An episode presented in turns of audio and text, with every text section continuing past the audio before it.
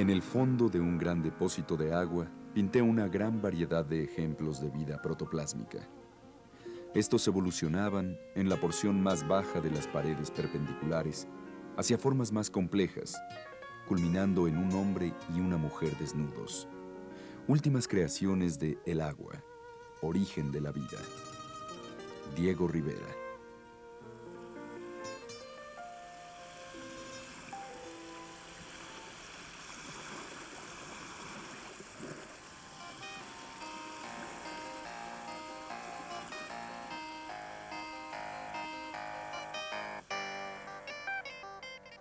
Era el año de 1951. La vida intelectual de México estaba dominada por la pintura de aquellos gigantes que cubrían los muros de la ciudad con una visión plástica e históricamente siempre provocadora.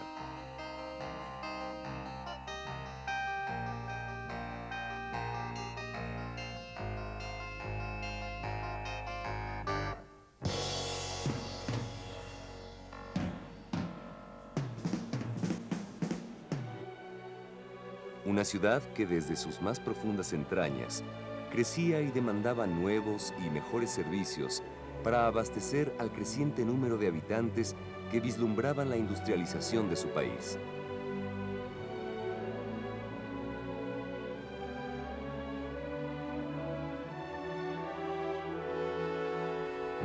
En el terreno artístico, los grandes del muralismo mexicano habían llegado al pináculo de su fama. El poeta Pablo Neruda los recuerda de esta manera.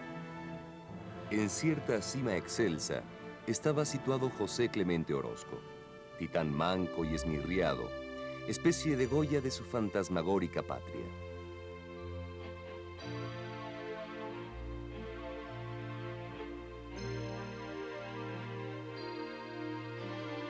David Alfaro Siqueiros se encontraba entonces en la cárcel. Alguien lo había embarcado en una incursión armada a la casa de Trotsky.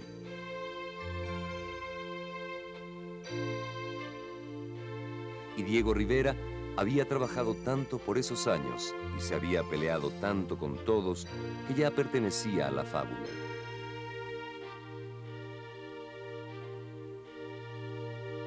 Para aquellos años, que daban inicio a la segunda mitad de nuestro siglo, Diego había dejado de experimentar.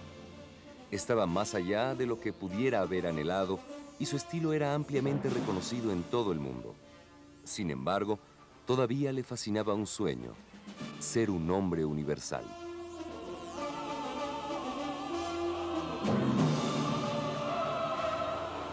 La oportunidad de convertirse en un hombre universal, como en su tiempo se consideró a Leonardo da Vinci, le llegó a Diego en 1951, cuando el arquitecto Rivas Mercado lo invita a decorar el colector destinado a alojar el agua proveniente de la laguna de Lerma. El cárcamo tiene una medida aproximada de 224 metros cuadrados, extensión que el destacado muralista decoró íntegramente desarrollando el tema El agua, origen de la vida.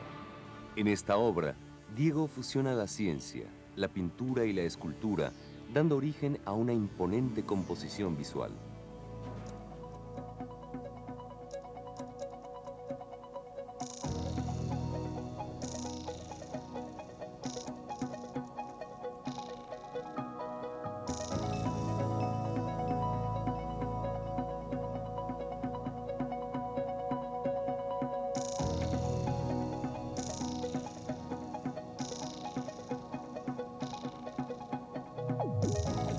Influenciado por los nuevos lenguajes plásticos que vislumbraba el arte de principios de los 50, Diego proyectó una escultopintura del dios Tlaloc en el exterior del edificio. La escultura se levanta sobre un espejo de agua, en cuyo fondo se reconoce a Quetzalcoatl, dios del viento, rodeado de diversos motivos marinos. En palabras del mismo Rivera, la escultura ofrece en sus formas movimientos que recuerdan los de las serranías.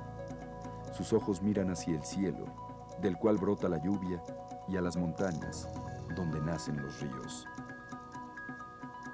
Este dios precolombino fue realizado con mosaicos de piedras volcánicas, con tecali y fragmentos de azulejo.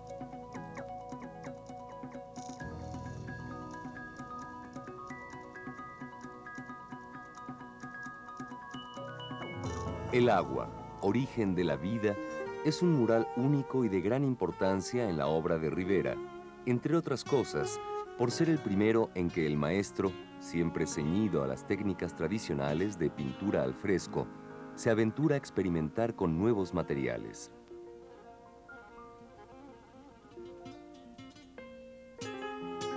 El maestro generalmente dibujaba todo, pero en este caso del cárcamo de Lerma, la parte de abajo que iba a quedar bajo del agua nos dio mucha oportunidad de que nosotros mismos lo dibujáramos y lo pintáramos.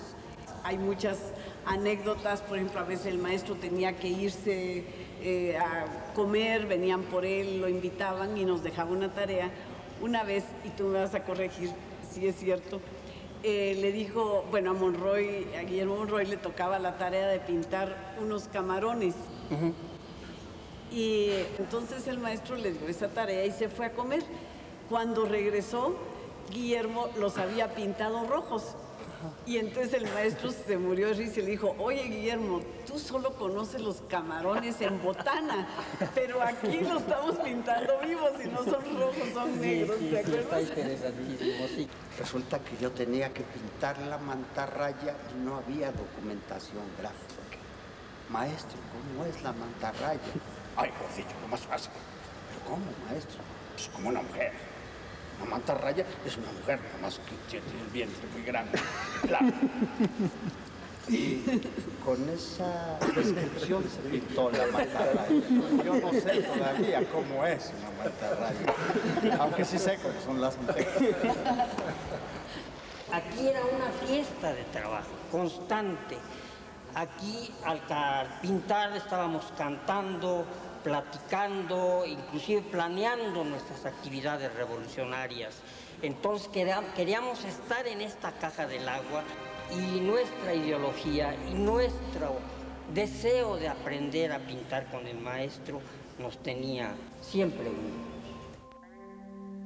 Desgraciadamente a cinco años de haber terminado un técnico de, del Instituto Nacional de Bellas Artes realiza una inspección y dictamina que todas estas zonas, todas estas zonas que estuvieron permanentemente cubiertas por el agua, dos metros aproximadamente de altura, estuvo, cubierto por agua, se habían dañado.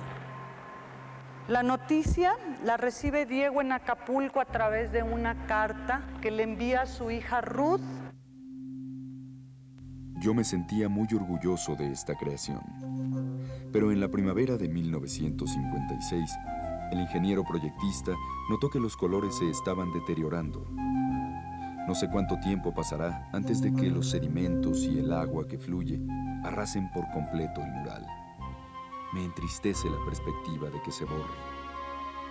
Diego responde inmediatamente proponiendo rehacer todo lo perdido con teselas de vidrio colocadas sobre placas de cemento. Desafortunadamente, al maestro no le alcanzó la vida para llevar a cabo esta que sería la primera propuesta de restauración. Diego Rivera recibe a la muerte en la cama que había hecho poner en su estudio de San Ángel a la medianoche del 24 de noviembre de 1957.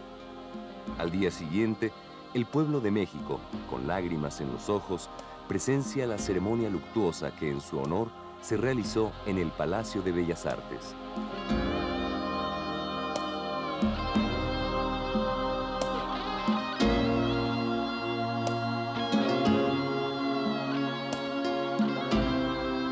Después de la restauración propuesta por el maestro Rivera, en 1977, el Centro Nacional de Conservación del Patrimonio Mueble del Instituto Nacional de Bellas Artes hace una nueva evaluación, destacando como primera condición para el rescate de la obra la necesidad de desviar el curso del agua.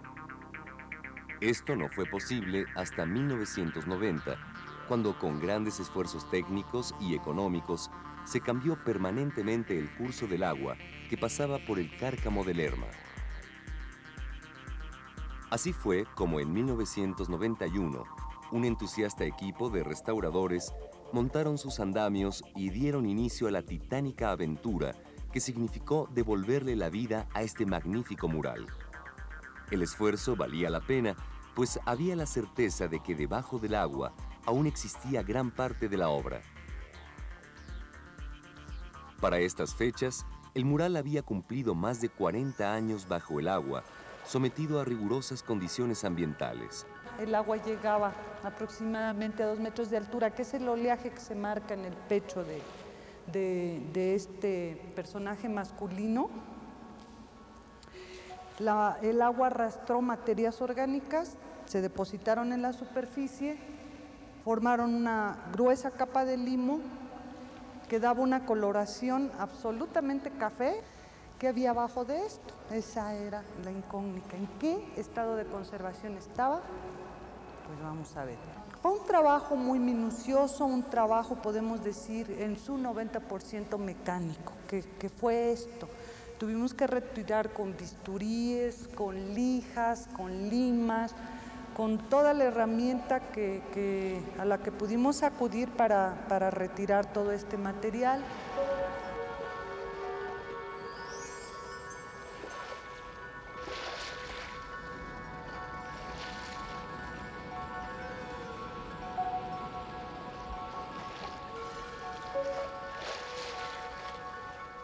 Tuvimos que utilizar pues ropa especial, botas de hule, porque se dejó un nivel de agua de aproximadamente 35-40 centímetros que se fue bajando para lograr con esto que los murales adquirieran un, equilibrio en cuanto a las condiciones nuevas de temperatura y humedad. Al cabo de un año lo logramos. Eh, las temperaturas eh, llegaban aproximadamente 8 grados, 11, eh, humedades de 85, 90, que son muy, muy elevadas y en conjunto con, con el frío, ¿verdad? La temperatura baja. Bueno, pues la mitad del grupo se enfermaba de gripa, subía a hacer papelería y la otra mitad continuaba restaurando se aliviaban los, los, enfermos del piso de arriba y ya estaban enfermos los de abajo. Esto fue continuo, continuo. Pero sin embargo, puedo hablar que en general el espíritu, el compromiso que el equipo humano presentó fue maravilloso. Los murales del Cárcamo de Lerma son un excelente ejemplo de lo que constituye el trabajo de restauración, investigación, riesgo, dedicación e interés por mantener vivo el legado artístico de nuestro país. El maestro Diego Rivera tardó aproximadamente seis meses en realizar estos murales. 40 años después, los especialistas permanecen días completos durante más de dos años trabajando en el rescate de esta peculiar obra. Hubo días en que el avance total era de 2 centímetros cuadrados. Esta experiencia también es un legado importante para la conservación del patrimonio artístico de México y el mundo. El hombre que desea crear no podrá expresarse si no siente en sus venas el fluir de todos los ríos.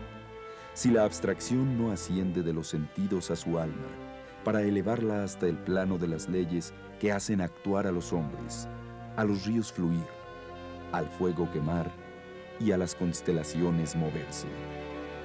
Diego Rivera.